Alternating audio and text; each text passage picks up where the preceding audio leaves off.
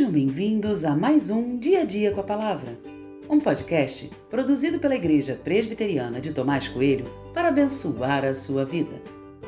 O título de hoje é Colocando mais carga ao aflito e tem por base o texto de Jó 4, 4 e 5, que diz: As suas palavras sustentaram os que tropeçavam e você fortaleceu os joelhos vacilantes.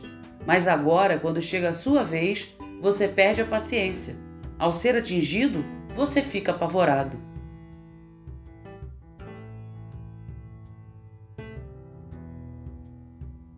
Em meio ao sofrimento de Jó, alguns de seus amigos decidem se posicionar. O primeiro deles foi Elifaz. Suas palavras são duras e as acusações são como ponta de lança cravadas na pele. Elifaz não tem meias palavras. Para ele, Jó deveria ficar calado e não se colocar como um homem apavorado. Se Jó tinha pedido paciência para outras pessoas, agora tinha que aguentar calado o seu próprio sofrimento. Será que ele faz tinha razão? O que está errado ou o que realmente podemos tirar de lição?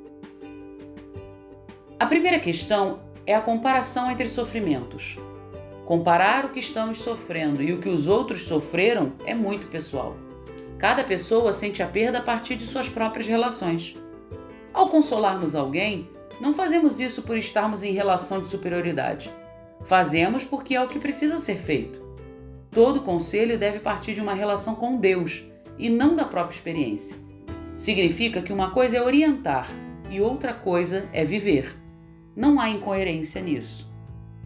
Ele faz esperava que Jó agisse diferente diante do seu sofrimento. Será que também agimos assim? Será que também colocamos esse peso diante dos que sofrem? Será que ao invés de ajudarmos e consolarmos, apenas aumentamos a carga a ser carregada? O que percebo ao final é que ele faz podia ter ficado calado. Suas palavras só trouxeram mais carga para aquele que já estava muito aflito.